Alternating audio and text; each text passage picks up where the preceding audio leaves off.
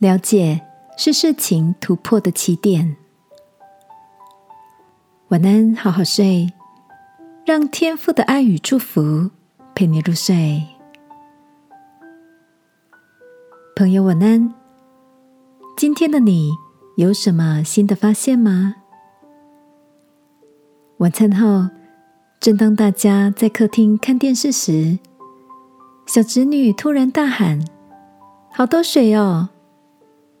大家赶紧向前查看，发现厨房地板有一大片的积水。沿着水流的方向一看，才发现是琉璃台下方的水管漏水了。原本想等明天联系水电师傅安排维修，但大家习惯性的往琉璃台清洗餐盘，一不小心转开水龙头，又是灾难性的湿了一地。我们才更深的体悟到，生活上的一个小裂缝，竟造成如此的不方便。大哥决定不等到明天，自己尝试着修理。看他蹲在厨房左看右看的，研究了近一个钟头，东摸摸西打打，拆掉了隔板，终于找到水管脱落之处，买了零件修补起来。大哥有感的说：“困难有时不一定真的很难，只是愿不愿意花时间去了解。”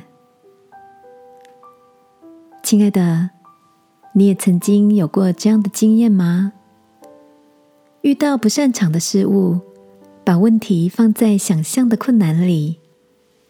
圣经箴言说：“懒惰人空有幻想。”勤快人心想事成。今晚，让我们在丰盛的祝福里，成为殷勤面对生活的人，好吗？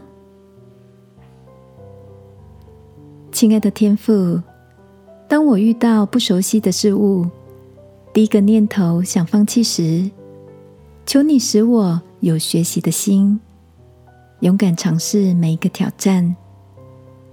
祷告。奉耶稣基督的名，阿门。晚安，好好睡。祝福你战胜想象的困难，得着成就的喜乐。